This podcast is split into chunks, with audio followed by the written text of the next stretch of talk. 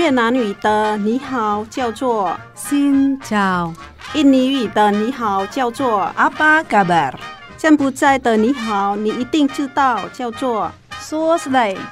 姐妹电台第一个用东南亚各国语言录制的跨文化节目来喽！想认识东南亚的风俗民情吗？你知道越南十二生肖里有猫没有兔子吗？你知道很多中文歌曲其实跟东南亚很有关系吗？每周日早上八点，晚上十点，欢迎跟我们一起，Hello，听见东南亚。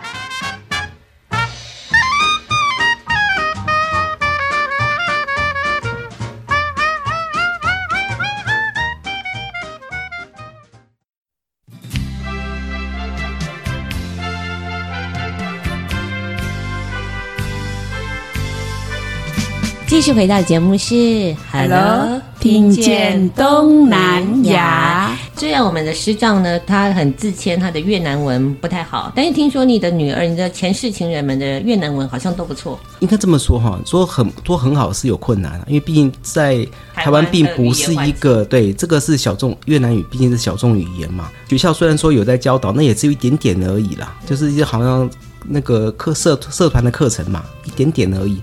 其实有多大的那种能力，那是有限的，基本上还是需要环境，需要环境才有办法比较有一个成效出来了。所以未来可能还是要有一段时间在越南比较长的时间，比如像寒暑呃暑假啦，或是以后呃甚至一段时间在越南做游学啦之类的，才可能在越南语上面会比较有那个看得到具体的成果。就是你很支持从小就是很支持小朋友学粤语。因为岳和老师本身是越南人，他有一个语言上的一个优势，就是他会两种语言。如果父母亲的优势孩子不能够继承的话，是一种损失啦。所以我们还是希望孩子除了中文之外，他的越南语上面还是有一个能力，因为他可能就是代表一个机会，以以后未来未来的发展的机会。如果他如果说，哎，我们把梦圆得大一点哈，如果小孩子中文是母语嘛。英文是因为是学校要教嘛，他可能也具备一个基本的英文能力嘛。如果越南语也能够啊使用得心应手，那是不是就变成三种语言？相对性，他的工作机会跟发展机会也会比一般人要多一点。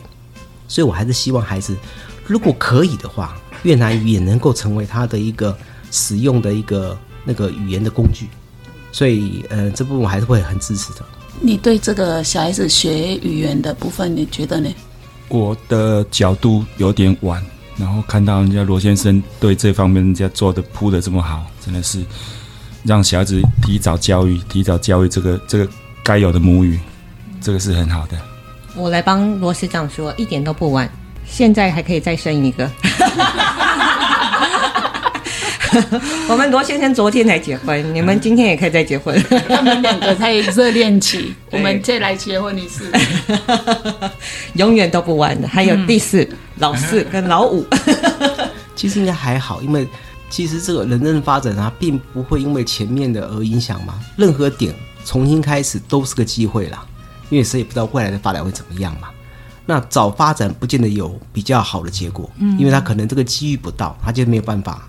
看到那个成效出来，所以及早做总是好的啊！随时要做就去发就去做，然后及早做，应该这样子比较，当机遇发生的时候比较能够掌握住。其实现在在那个很多那个社区大学，是社区大学也很多那个退休老年人也来学越南语啊，他们都没有没有嫌晚啊。何况我们的小朋友还那么年轻，他们学习的路程还更长，所以我觉得。啊、晚一点也不会受到他们的影响。如果他们真的对这个有兴趣，或者他们想要，哎，我将来是不是学这个更好？我有更多的机会，那么他还他们还是有空间的。好，那我也请问一下月和老师哦，老师，你来到台湾读了这个华语教学研究所，因为其实你在做华语教学。对象当然是外国人嘛，对不对？啊，对。台湾人要学好中文已经不容易了，外国人更要学好中文，那也是要经过非常多的努力。在节目一开始的时候，我们就介绍哇，比台湾人更懂汉字的越南朋友。好，那请岳和老师来帮我们介绍，其实有很多的字，它可能具有呃我们意想不到的故事或者是意思，好吗？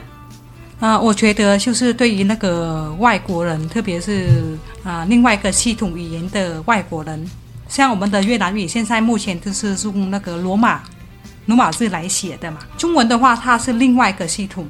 我们看到一个中文，好像一幅画啊、哦嗯嗯。那啊、呃，中文的原本的刚开始的啊创造出来这个文字。就是一幅画，比如是我们的眼睛，真的是一只眼睛，它是一个眼睛画出来的一只眼睛的，它就是延伸出来。哦，像我们的“女”那个字，就是一个女生。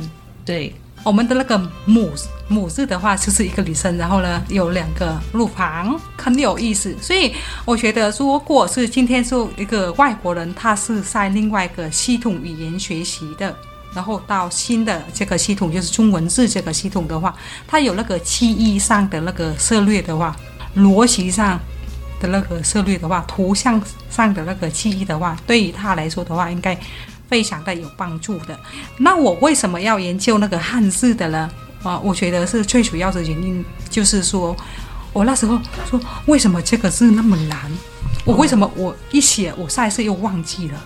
他一定要有什么样的一个原则，然后呢，我们哦，我才开始去看一些那个写关于那个汉字的文文圈，然后呢，去看一次一些那个这些汉字背后的故事。我觉得这么有意思，原来为什么这个字它这样写，它都是有原因的。比如像我们那个太阳，我们太阳是不是那个我们看到的太阳是不是中间都很亮，是不是？所以呢，汉字刚开始那个太阳是圆的，然后中间是一个点的，那后面后来慢慢发展成它变成一个好像有点像那个长方形嘛，长方形的样子。所以文字它是一个发展的过程，像那个“明”那个字，“明”明字哈、哦，这个字的话，它是有一个“日”，就是太阳，太阳跟一个“月”，就是一个月亮哦，在一起变成个“明”。所以它是一个会意字吧，它是组合起来。对于那个我们那个外国人呢，学习那个汉字来说哦，两个文字比较容易接触到，就是我们的那个叫做那个象形字，因为它是图画的。接下来就是第二个比较容易接触到，就是那个形声字。中文的形声字真的超级超级的多。嗯啊，我们真的数不清哈。大家可能听到这边头都已经昏了，因为这好像是在高中国文课本上面才会出现的的，对不对？但是呢，老师对这个非常的有研究。像我们那个“金”那个字哈，它不同的那个声旁的话，是代表不同的意思。哪一个“金”？旁边是三点水的话，津津有味的“津”。嗯，还有呢，就是我们的那个上面是草字头的话，就是一个染料的颜色的金色。草字头。草字头。草字头。的那个青，还有蜻蜓的蜻，那前面的话是一个虫哦，精大那个精华的精，嗯，刚才是精华的精，一个草布在一个青青的青，嗯，精精华可以做染料嘛，大金啊，对，嗯，然后呢，它为什么就是上面是草字头是有原因的，它是一个就是一个是那声音的，一个是它的意思，旁边还有一个虫的话是蜻蜓啊。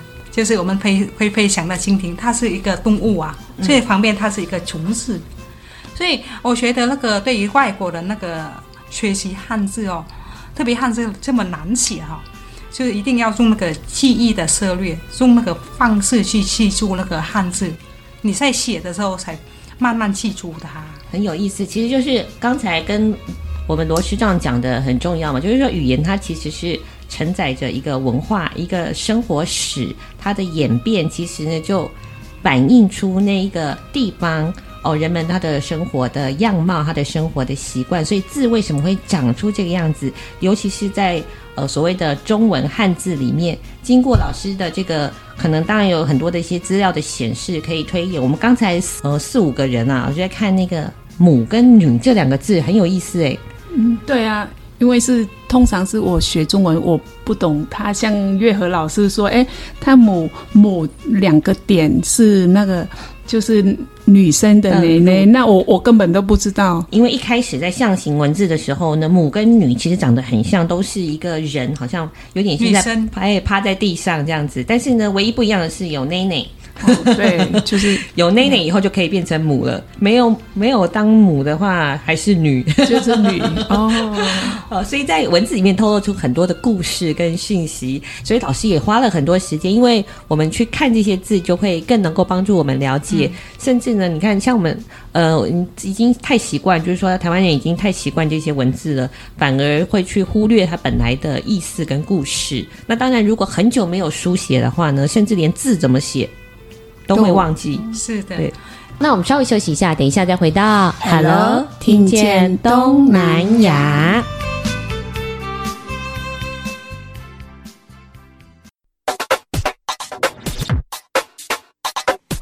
家有你上喜欢的歌，家有上新的新闻，你上赞上嗨好朋友，今晚电台调频一点五点七。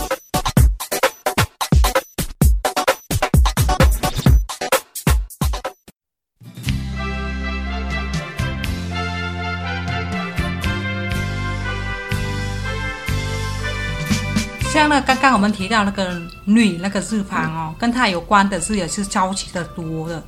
比如是像我们那个妈妈，嗯嗯，它不是一个“女”跟一个“马”，嗯，它是一个形声字啊。是但是，呃，“女”的后面是一个“位”，就变成妹妹。哦，嗯、那是什么意思啊？妹妹呀、啊。哦，哦，所以那个它是不是一个另外，它是另外一个种少字的方式的。第一个是那个形声字，第二个方式的话就是什么会意的，嗯，一个女跟一个未来的未，那个哈、哦、就是妹妹妹妹哈、哦，所以不一样的烧制方式，但是它都有意思在里面的啊。那为什么是这这个的话呢？我们是要选是形声字，这个是会意字呢？这个我觉得是那个啊，华人真的很有智慧哦，就是用很多那个烧制的方式。那我们那个学习语言的话，了解这个啊、呃、来源，然后它的意思在背后的意思的话，学习中文应该会更简单。所以老师是在边是教华语的时候，你也是教越南语，那你觉得是语言这两个部分有有什么差别？呃，越南语的话，其实是我们现在所教的越南语，就是我们开始大量用现在越南语的这个文字的话，应该是从。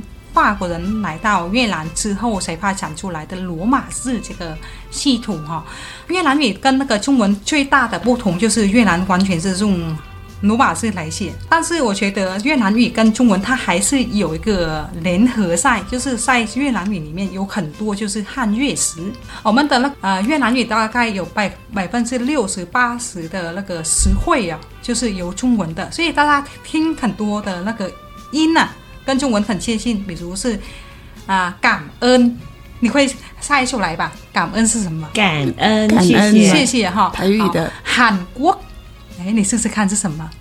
韩国，韩国。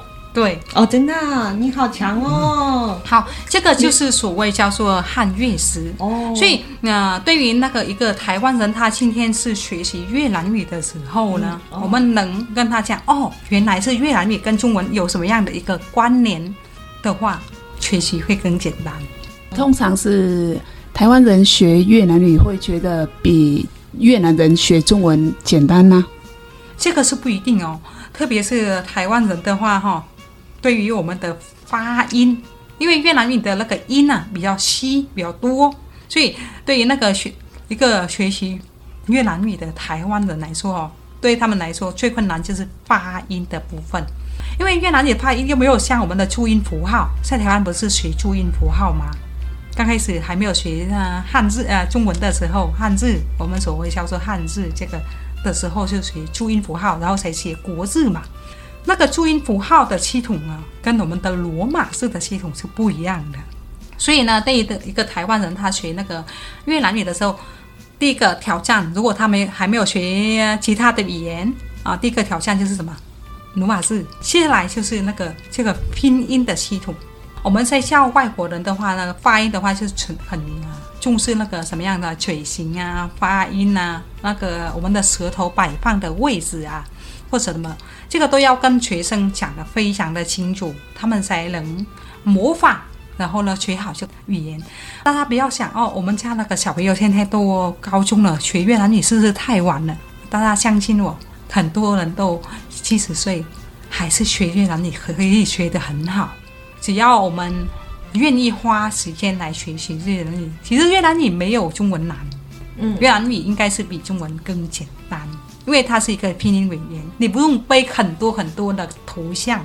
但是中文不是不好，中文是它有它的历史跟文化的在背后支持它的，每一个汉字都有它的意思在，我觉得这个是非常有意思。我非常欣赏中华文化，是因为这样子，非常的有意思哦。哎，我来考大家一个字，这个字我本身也不认识。三个鱼怎么念？三个鱼，鱼 fish 的鱼放在一起，这个字怎么念？还是鱼不是吗？鲜，海鲜的鲜，哦、鲜，鲜对对对，这个我知道嘛。好像三个马加在一起是什么？奔吧。牛好像是奔，三个牛好像是奔，哦、三个马好像是标嘛。标、嗯、对，但是两个女放在一起会是什么呢？两个女，我本身没有看过这个字，所以呢，我也没看过。我对，然后我就刚才赶快手机拿起来查了一下，这个字叫做男啊！天哪，男的男女两个字。为什么两个女放在一起叫做男，念起来叫做男？那我就看，因为为了认识月和老师，我就去查了一下汉字的故事。他说两个女放在一起的意思就是吵架。为什么呢？因为呢，婆婆跟媳妇他们两个呢，没有一个人是自愿来到这个家庭的，所以在家庭之外呢，他们没有其他的权利。所以呢，在这个。空间，比如说厨房，当然就会很容易吵架啦，对不对？因为要极力保护自己能够一个小小的空间，所以呢，在今天呢学到了这个字的时候，我就发现了，诶，果然像是我们师长的角色很重要，他极力的呢让。女人呢，走出家庭这个空间呢，展现她自己的能力，然后呢，能够发挥她自己的专长啊，所以呢，一点都不难了。哇，这个字在在汉字里面其实就有很多可以了解的故事，然后也可以反映出，哎，在生活当中，哎。呃，我们的角色的一个变换，跟自我的期许，还有家庭的期许，是整个或者社会可以不断进步的一个演进。所以在汉字里面真的有好多故事哦。是的，但是我没看过那个一个男跟一个女在一起一起的字。那是我有看过男女男的字，但是我我也不知道那是什么意思。男跟女又是什么？我也不晓得啊。所以汉字很值得我们好好的研究一下。下次我们去上曾国城的一字千金。有个节目专门在搞这个文字的，那我们稍微休息一下，等一下再回到 Hello，听见东南亚。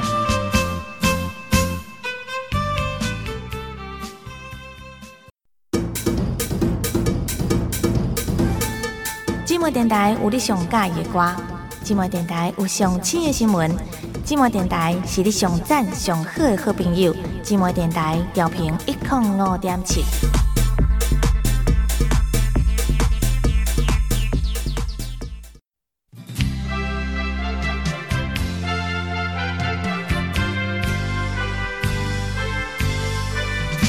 继续回到节目是 Hello，听见东南亚。那我来请教一下这个月和老师哦。呃，那我们对教学有很大的一个热忱，然后对学术研究也有很多的兴趣。诶，那你们两个平常，我看你们在房子里面有很多脚踏车啊，你们应该不只是聊天而已吧？聊唐诗三百首吧？你们平常的兴趣是什么？我们的共同兴趣还是唐诗三百首。我们家的话，就是都偶尔也会有那个家庭活动啊，就是家庭一起。那个早期以前的话，小朋友还小的时候啊，我们常常就是去那个附近的，比如说植物园啊，或者中正纪念堂的啊逛一逛，或者那个到阳明山的逛一逛。看，我们很喜欢那个大自然啊，也会偶尔去骑小踏车什么的。共同兴趣的话，就是跟小朋友聊聊天啊，或者偶尔大家一起玩牌聊聊天这样子。对，那我觉得这个也是那个可以了解一下小朋友那个在学校的学习有没有什么困难啊，或者交友的情况，或者他课业上面有没有什么问题。但是基本上这个协助的话，还是要靠我的先生，因为像数学的话，我就不行啊。哦，我可能是国字还可以帮他看一下，但是数学或者其他科目的话是不行的，还是要我先生来帮他们那个协助。所以是。呃，小朋友的功课是爸爸负责比较多，对对，没错。妈妈在忙的在读书。毕竟月和是是越南人，他本身的教育的养成系统不在台湾，所以台湾目前所教育的东西对他陌生。对对，月和老师来讲是不一样的东西，他没有在这个养成教在这个过程中那个成长过，所以我们毕竟是本地人嘛，那孩子的课业来讲，还是以我们比较熟悉啦，能够提供的协助也比较多一点啊。如果说是理科的东西，也比较我比较擅长。所以会在方面有多所琢磨。那我们家来讲的话，平常哦，就是像刚刚主任看到有脚踏车啦，哈，就是有了天气像这种天气就没办法了。台北到冬天有多雨嘛。那如果说是天气好的情况下，我们就可以沿着啊出去走这个河堤啊。然后我们这边靠靠近河那个河滨公园，所以也会沿着这个河堤骑比较远的距离。一方面是就是接触大自然嘛，让另一方面是训练小朋友的体力嘛。但其实不是训练他体力，是训练我的体力啊。因为小朋友体力比较好。对，他们有有一次我们骑到很远，骑到那个鸟头公园，大概二十公里吧。我回来我都快挂掉了。小朋友还是觉得哦，你骑这么慢呢。所以有时候就说跟小朋友在一起的话，一方面是亲子互动，那一方面是我们自己也可以期待这个过程啊，就是在接触接触自然啊。不然的话，我们也是在家里面啊。然后跟小朋友之间的互动，然后一方面是除了像这种骑脚踏车啦，那有时候会有些呃亲子之间，像如果下雨天在家里面，我们可能是玩玩牌啦，然后可能在席间又做一些啊、聊天啊、互动啦、吃零食啊，然后一方面跟小朋友在就是生活上的一些琐碎的事情呃交换一下心得，那一方面自己小朋友如果生活上有什么困难，我们也可以取得一个间接的协助或了解。所以，因为很多的家庭哦，常常就会有，比如说小孩就会叛逆期啊，或者是的两个世代啊，对于那个价值观可能不太一样啊。但是在你们家庭，感觉好像比较不会有这个问题，因为花很多的时间跟孩子们相处，还是有哦，还有啊。对我们家那个现在老大是啊、呃、高二嘛，老二的也是国二嘛，嗯、他们都刚好是现在这个时段就是叛逆期嘛，就是不太。就是遵从父母的看法或者意见，所以啊、呃，我觉得这个方面的话，也是慢慢要跟他们说一个约定，或者说一个调整。比如现在很多的小朋友都很喜欢看电脑，我想这个看电脑是不是我们家的一个事情？应该所有家庭都有这个事情。有，我们家连长辈，我妈妈都有网络沉迷上瘾症。所以，嗯、呃，这个。我觉得是应该要有一个规范或者什么说一个约定，所以这个也要开家庭会议，跟小朋友讲清楚、说明白，说我们什么样的一个规定，然后大家一起遵守，也要把他们当成一个大人，你知道吗？不能说他永远都是小朋友啊，看待，尊重他们的意见，然后呢互相讨论，然后做一个决定，这样。哪一个方面的问题，然后我们就开家庭会议，对，来解决这个问题。嗯，大家都要有自己的意见，然后来就是统一的一个规格这样子。嗯嗯嗯。我本来以为会有前世情人的蜜月期，应该这么说了，孩子在长大过程中间说叛逆期什么的，那个解释或许有点、有点、有点太过于强调了。因为孩子在长成长过程中间，他一定会开始探索自我的价值的认定。他就是说我是谁，然后我为什么在这边，我能做什么？所以他这个探索过程中一定会有自我价值的一些寻迹这个寻找的过程。那跟很小的时候，我们面对孩子，他不需要了解为什么，他只要遵照我的指示去做就好。但是慢慢的，孩子长大之后就不是这样子，他有探索的过程。那我们必须容许他探探索过程中的试错、挑战，这是必然的必经之途了。而且我们也希望他这么做，因为他要成长，他就一定要有自我的意识。因为我们希望能够养出一个能够独立的人格的孩子出来，不是依不是依赖的。我们不想啊，未来成他们成为啃老族，所以他们一定要有个自我探索、自我独立的过程。那这个过程中一定会对我们。以往的关系会进行某种程度的挑战，或许不能用恶意的方式来来做挑战啊，就是说他想探索这个界限在哪里，那他如何界定他跟孩子跟我们之间的关系，跟孩子跟其他人的关系，他需要有一条界限，他要探索这条界限在哪里，所以他有个过程。那这过程中一定会形成对原始关系的挑战，就的一个一个试探呐、啊，不能说挑战，试探。所以我们会要容许这过程让它发生，然后中间我们就引导他。在同这同时，我也很希望把我自己的人生的一些经历，透过这过程的探讨，慢慢的对他们做一个灌输。因为毕竟我们的过去，他们对他们也是一片空白嘛。那他们既然在很多的人生的的路上是一片空白，我们也希望他能够尽早进入状况，减少那个试错的机会嘛，试错的那个成本嘛。所以尽量把我们已经知道的东西跟孩子讲，让他去了解。那孩子不见得能够立立刻就能够听得懂，因为这个过程一定有一个试探，有一个巩固的过程。所以让他了解之后，让他自己去试，或许听得懂，会听不懂没有关系。但是他知道我们父母亲怎么走过来之后，他就他以后在人生的道路上面，他或许就有所依持，知道有一个曾经的一个方法。那如果用了好用得上，他就用；如果不能了解，用不上，那没办法，因为他本来就是一片空白嘛。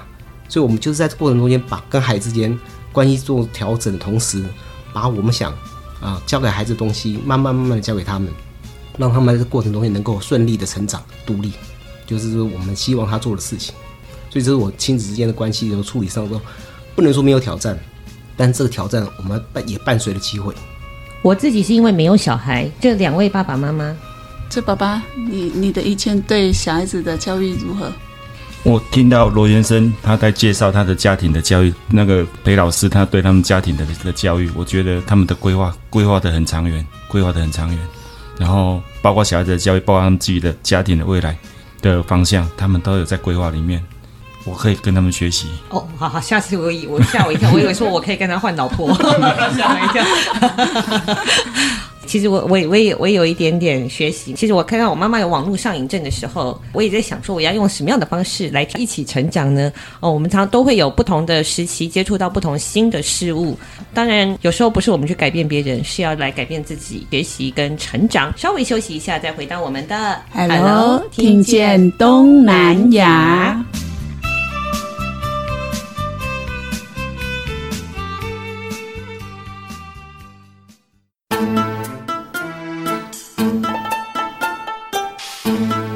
查某耐巧，无人敢介绍。芝麻电台 FM 一零五点七。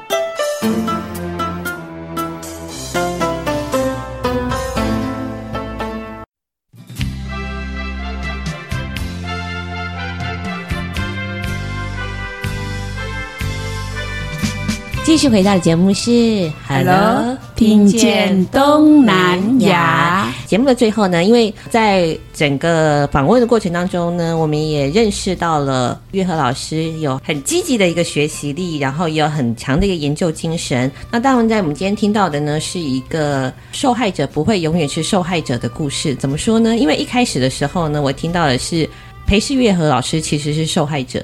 因为师长以身相许，他就会要负责一辈子。可是呢，我后来发现呢，这个受害者呢，其实呢很幸福，他已经成为加害者，让我们的师丈呢，那可以无怨无悔的呢，为这整个家或者是为他们的梦想付出。我在听你你的这个陈述故事，我发现你也不是受害者啊，我是受害者三次方。三次方是什么意思？因为还有两个女儿啊，哦，都是女生啊，嗯，看这个情况多严重。是受害者三次方，可是每一个女人都爱你啊。哎，好沉重啊，好沉重啊。然后故事里面我还听到，学越南语永远不会太晚嘛，对不对？是的，因为学习任何新的东西都没有太晚的问题，对，只要愿意做，他永远都有机会。我们翠恒老师家学越南语也不会太晚，因为他们明年就会生一个女儿了。好期待哦！加油吧！好，那在月和老师，你未来还有什么计划？计划吗？的话，其实我觉得很多啦。就是将来的计划的话，其实我想要就是能继续那更高一层楼啊。因为我觉得对于那个学习这个是要保持热忱啊。我觉得就是从我离开了我们的师大之后，好像我已经。到那个研究的那个边缘了，很多的我们想要看的东西，如果是我有那个一个学校的支持的系统的话，比如是我以前在师大的话，我不管是读什么研究报告或者看什么书籍的话，都有那个图书馆的系统去去切，然后我们可以看很多书籍，可以说很多研究。但是现在离开了学校哦，虽然我也是在大学里面任教，但是。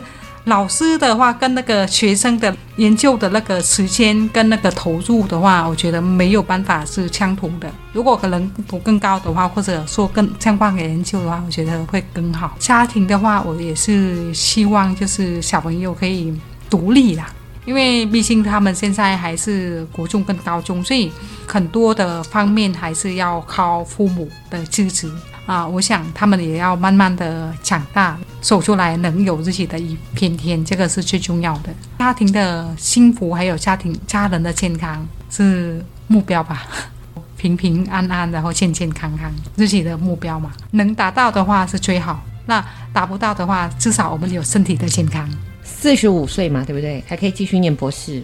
今天看一个新闻是什么？哦，马来西亚的那个前前首相马哈迪。嗯他在九十二岁的时候，二零一八年的时候回国当首相。那现在他九十七岁了，他要参选国会议员，好羡慕啊！哇，太厉害了！哦，没有任何的年龄或者是任何的限制的。其实我们的师长呢，看到了很多。越南不一样的面貌，还有正在崛起的越南，哎，来跟大家分享一下好不好？甚至和，未来你有没有机会，可能退休之后会不会？这规划的部分来讲，嗯，基本上我们是想说分中、短期、中期、长期来看呐、那长期部分其实还有很多的外在因素在影响，其实并不见得有办法比较讲的比较具体一点。短期的部分，我就是希望岳和老师他能够能够更上一层楼嘛，取得更更下一个阶段的资格。然后呢，在我们家庭方面，就想孩子的课业成长能够进入顺利，进入下一个阶段的大学啦、高中啦，哈。中期来看的话，大概就是希望孩子能够到一个程度以上，能够获得一个能力，哈，能够独立的能力。那玉和老师呢，也希望他能够完成下一个阶段的那个学习历程，在台湾的发展也可以。如果想去回到越南发展也可以。对我们孩子而言的话，因为小孩子已经有到独立到一个阶段了。如果他的发展上面需要去国外去磨练一段的话，越南或许是个好机会，因为毕竟在那边的话，有岳和老师的家人在那边做一个相对应的支持。那我们也看好越南未来的发展的情况，或许也伴随着更多的机会。那如果有的小孩子在越南语方面能够有所所得的话，能够成为他自己的一个优势的工具的话，或许在那边有一片天。所以这边就是十年，就中期部分可能就是进可进可攻，退可守这样子。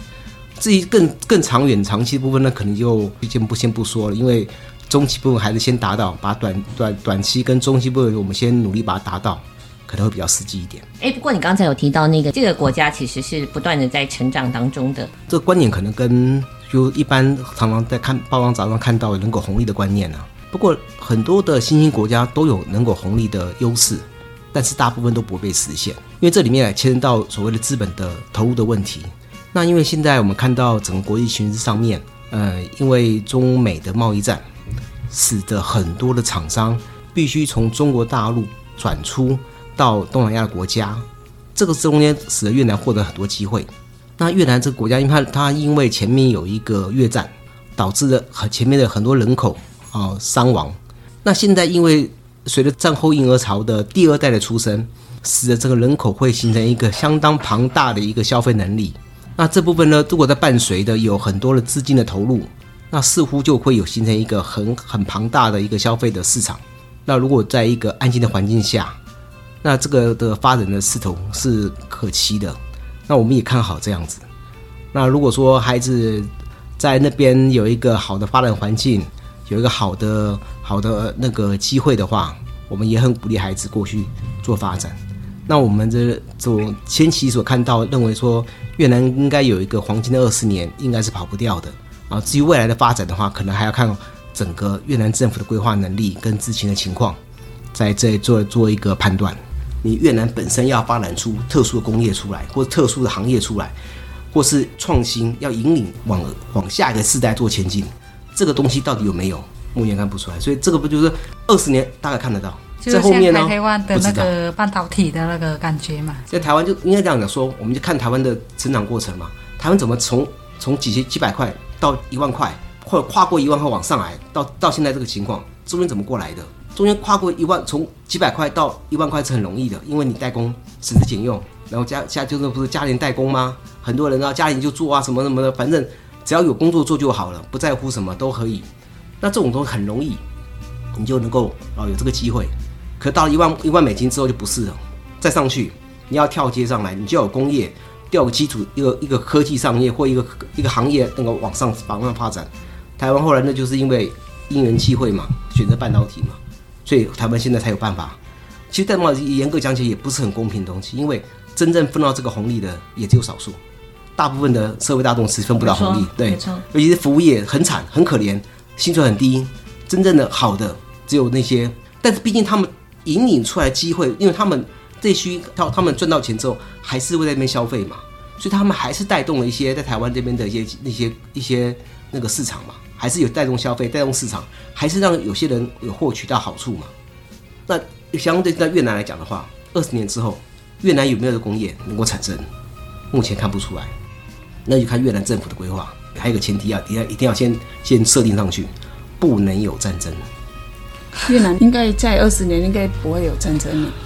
呃，应该这么讲，其实应该是国家领导人的头脑清不清楚，不清楚就会发生战争。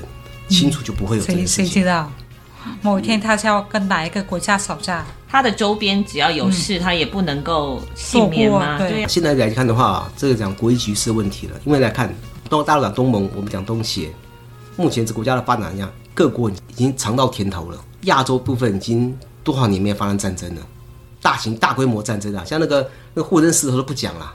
那个有明明武器不用，后来拿木头跟那个中印啊，不是拿木头跟那个石头打仗，那个对打吗？那是很奇怪的事情。什么时代竟然用冷兵器在那边，再用那个原始原始人的方式，那个不讲，那种小冲突那不讲，大规模使用热兵器的战争，亚洲也没有了。那你就造就了现在这样子大家的经济的的情况，这是很明显。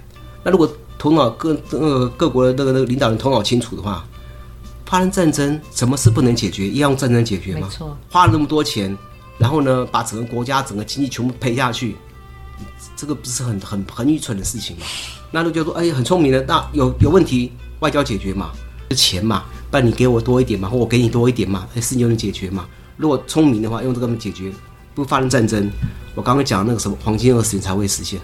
这一发生战争，全部都没有了，全部都被打破掉，我也不知道了。像现在乌克兰。什么都没有了。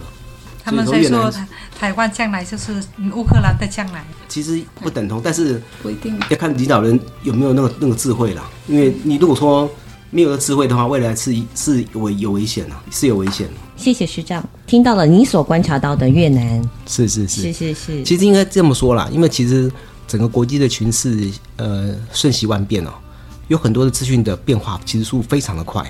那我们只能就我们所看到的大环境的情况。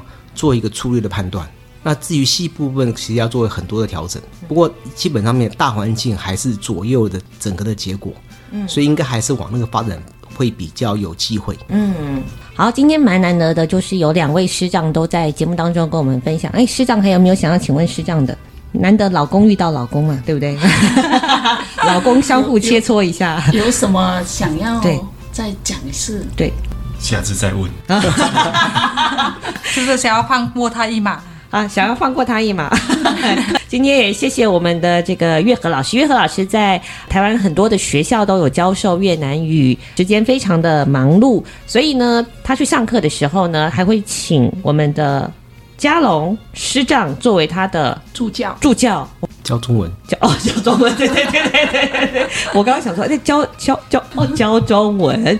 那所以同学学起来也很愉快啦。老师，你在学校是教越南语还是中文啊？我都有嘞，都有。所以你刚才去当助教是中文的助教，不是越南语助教。对对对对。如果我当越南语助教的话，我的越南语就非常会比各位更厉害。对，我刚才就愣了一下，哎哎哎，助教的越南语，那那就是错误示范了。鸭仔蛋好吃，叫做真比龙我瓜。哦，很厉害了，很厉害了啊！多多练习就可以熟能生巧了吗？嗯、谢谢月和老师，谢谢我们嘉龙师长，谢谢我们的佑琪师长，我们的 Hello 听见东南亚就下次见喽！谢谢大家，心感恩，心感恩就是谢谢大家，谢谢大家，可以心感恩，心心就是客气的意思。那哦，心感恩就是更客气的，谢谢了，心感恩，心感恩。那听见东南亚，下次见喽！新感恩，拜拜。